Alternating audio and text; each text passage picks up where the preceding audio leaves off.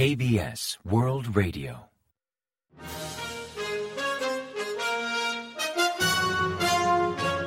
Informativo de KBS World Radio. Bienvenidos un día más al informativo de KBS World Radio. Les habla Javier Castañeda y tras el saludo les avanzamos los principales titulares del día 26 de diciembre. El presidente llama a reflejar la voz del pueblo en la política estatal. Defensa define a los grupos pro Pyongyang como amenaza interna. Reunificación ultima un plan para promover los derechos humanos norcoreanos. Japón intenta vender más vieiras a Corea al limitar China sus importaciones.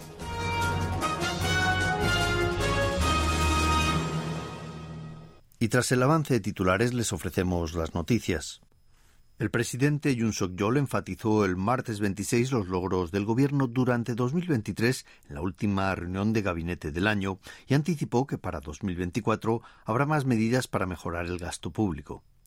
También urgió al funcionariado atender las solicitudes de los ciudadanos y reflejar sus necesidades y opiniones en las políticas estatales. Como logros destacados de 2023, Jung mencionó el superávit anual de la balanza comercial y la mejora del empleo, que atribuyó a las medidas del Ejecutivo para contener el gasto público y potenciar la economía de mercado. De cara a 2024, Jun estimó que la mejora de las exportaciones redundará en los mercados y el crecimiento económico del país, mientras que el Gobierno seguirá apoyando al sector servicios para reactivar la demanda interna. También se comprometió a seguir promoviendo las tres reformas clave de su administración, educación, empleo y pensiones, al tiempo de adoptar medidas proactivas para combatir la baja natalidad. Al respecto, Yun afirmó que el Gobierno debería centrarse en aliviar la competencia excesiva del país en el sistema educativo si se determina que es causa directa de la baja natalidad, tal y como sugieren muchos expertos. Destacó que los incentivos públicos al fomento de la natalidad no deberían consistir solo en un apoyo universal, sino también en una asistencia basada en un análisis empírico del problema. Finalmente, adelantó que ejecutarán lo antes posible los presupuestos del Estado y se comprometió a escuchar más atentamente a la población a fin de reflejar la voz del pueblo en las políticas y reformar los sistemas o marcos institucionales que los ciudadanos consideren como irracionales. El Ministerio de Defensa ha definido a los grupos o personas con sentimientos pro Pyongyang como amenaza interna al actualizar los textos de educación moral de las Fuerzas Armadas. Los nuevos manuales afirman que el régimen y el ejército norcoreanos son un enemigo de Corea del Sur y ven como grave amenaza cualquier grupo o persona que simpatice con la ideología de Corea del Norte, que intente sacudir las raíces del sistema democrático de Corea del Sur o que vayan en contra de la Constitución. Subrayan que además de las maquinaciones de Pyongyang para sembrar ideas comunistas entre la población surcoreana, hay fuerzas que silencian la sucesión hereditaria de los Kim, los ataques contra los derechos humanos y la grave crisis económica de Corea del Norte, que además niegan la legitimidad y el sistema de libre democracia de Corea del Sur.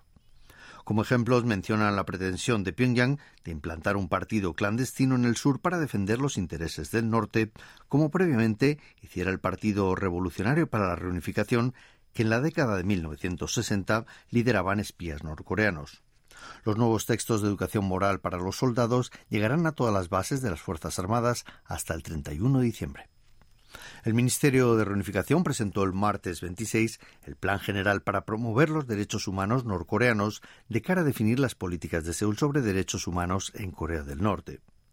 A grandes rasgos, el plan comprende ocho tareas básicas, como son institucionalizar las investigaciones sobre la realidad en Corea del Norte, mejorar el acceso a la información de los norcoreanos, mejorar el problema de las familias separadas y resolver el tema de los secuestros de Pyongyang en el pasado, sensibilizar sobre los derechos humanos norcoreanos y reforzar la cooperación internacional en dicho ámbito. El plan establece programas de apoyo a organizaciones civiles o entidades privadas que desarrollen contenidos para dar a conocer a los propios norcoreanos su situación, además de crear un centro de información sobre derechos humanos en Corea del Norte, basado en documentos y testimonios que muestren la cruda realidad de ese país con un concepto similar al de un museo del Holocausto. El gobierno japonés intenta abrir nuevos canales de venta de vieiras a Corea del Sur y a la Unión Europea una vez que China ha bloqueado su exportación. Según informó la agencia Kyodo el lunes 25, Tokio ha definido una estrategia para ampliar la exportación de productos agrícolas y pesqueros e intenta diversificar sus destinos de exportación de vieiras después de que China prohibiera importar frutos marinos de origen japonés tras comenzar el vertido de Fukushima. Así como objetivo para 2025, Japón se ha fijado vender 65.600 millones de yenes en vieiras al extranjero y exportar 4.100 millones de yenes, un 6,3% del total, al mercado surcoreano. Actualmente Corea del Sur prohíbe importar bienes pesqueros de Japón de ciertas zonas próximas a Fukushima y de prefecturas aledañas. TEPCO, la compañía eléctrica de Japón y entidad a cargo de la central nuclear de Fukushima, ha anunciado que realizará menos análisis de las aguas residuales de la planta, pasando de una vez al día a una vez por semana, mientras no estén en pleno vertido. Así, a partir de ahora realizará análisis diarios de radiactividad en cuatro puntos en un radio de 600 metros de la tubería usada para el vertido hasta un kilómetro de la central de Fukushima, mientras solo viertan las aguas tratadas al océano, análisis que pasará a ser semanal en periodos de receso. Hasta el 20 de noviembre, TEPCO ha realizado ya tres descargas de aguas residuales de Fukushima y se estima que la cuarta empezará a finales de febrero de 2024. Poder del Pueblo decidió avalar el martes 26 el nombramiento del exministro de Justicia, Han Dong-hoon, como responsable del Comité de Medidas de Emergencia, organismo que asumirá la dirección interina del partido oficialista. En la votación participaron 650 de los 824 integrantes del Comité Nacional del Partido, que culminó con 627 votos a favor y 23 en contra. Se espera que al disponer ya del líder interino, el oficialismo pueda avanzar con otros trámites pendientes, como configurar el Comité de Medidas de Emergencia que planea activar el 29 de diciembre. Por el momento, la atención se centra en saber la postura de Han sobre desafiliar al ex líder del partido, Lee Chun-sok, medida prevista para el miércoles 27, o sobre las leyes a votar en el Parlamento para delegar en fiscales independientes la investigación de casos que salpican a legisladores oficialistas y también a la primera dama Kim Kyung-hee. Y Chemion, el líder del principal opositor de Minju, intenta impulsar la unidad del partido y la semana pasada se reunió con el ex primer ministro Kim Bo-kyom, con mucha influencia en la formación y también prevé reunirse el jueves 28 con el ex premier Chon Se-kyung, otro político veterano. Así, la última semana de 2023 se considera como semana clave para The que actualmente se debate entre la cohesión y la escisión por el desacuerdo político entre Ichemion y el ex líder del partido, Inak Yong, cuyo apoyo también debe lograr pero todo apunta a que Young es más propenso a desvincularse de Deminyu y fundar un nuevo partido para el próximo mes de enero. El Papa Francisco aludió a la península coreana en su mensaje navideño de este año. El lunes 25, hora del Vaticano, el sumo pontífice emitió su clásico mensaje de Navidad ante una multitud frente a la Basílica de San Pedro, llamando a promover la paz.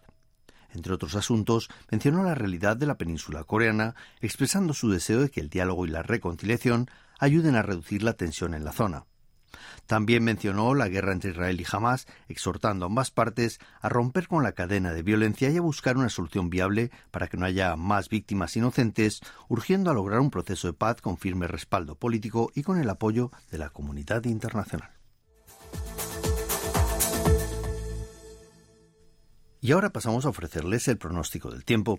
Para el miércoles 27 se espera un día nublado y con mala calidad de aire en gran parte del país.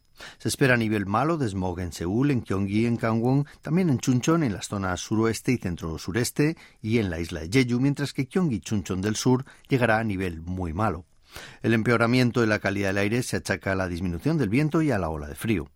La temperatura será superior a los niveles habituales de esta época del año, con entre menos 9 grados y 4 grados centígrados de mínima en la mañana y entre 5 y 12 grados de máxima por la tarde. Y a continuación comentamos los resultados del parqué. El índice general de la bolsa surcoreana, el Kospi, se mantuvo a duras penas en la línea de los 2.600 puntos el martes 26, tras ganar un 0,12% respecto al último día de operaciones y cerrar en 2.602,44 unidades. En tanto, el COSDAC, el parque automatizado, sufrió un descenso del 0,73% hasta culminar en 848,34 puntos. Y en el mercado de divisas el dólar bajó 8,5 wones respecto al viernes anterior hasta cotizar a 1.294,5 wones por unidad. Y hasta aquí el informativo de hoy. Gracias por acompañarnos y sigan en la sintonía de KBS World Radio.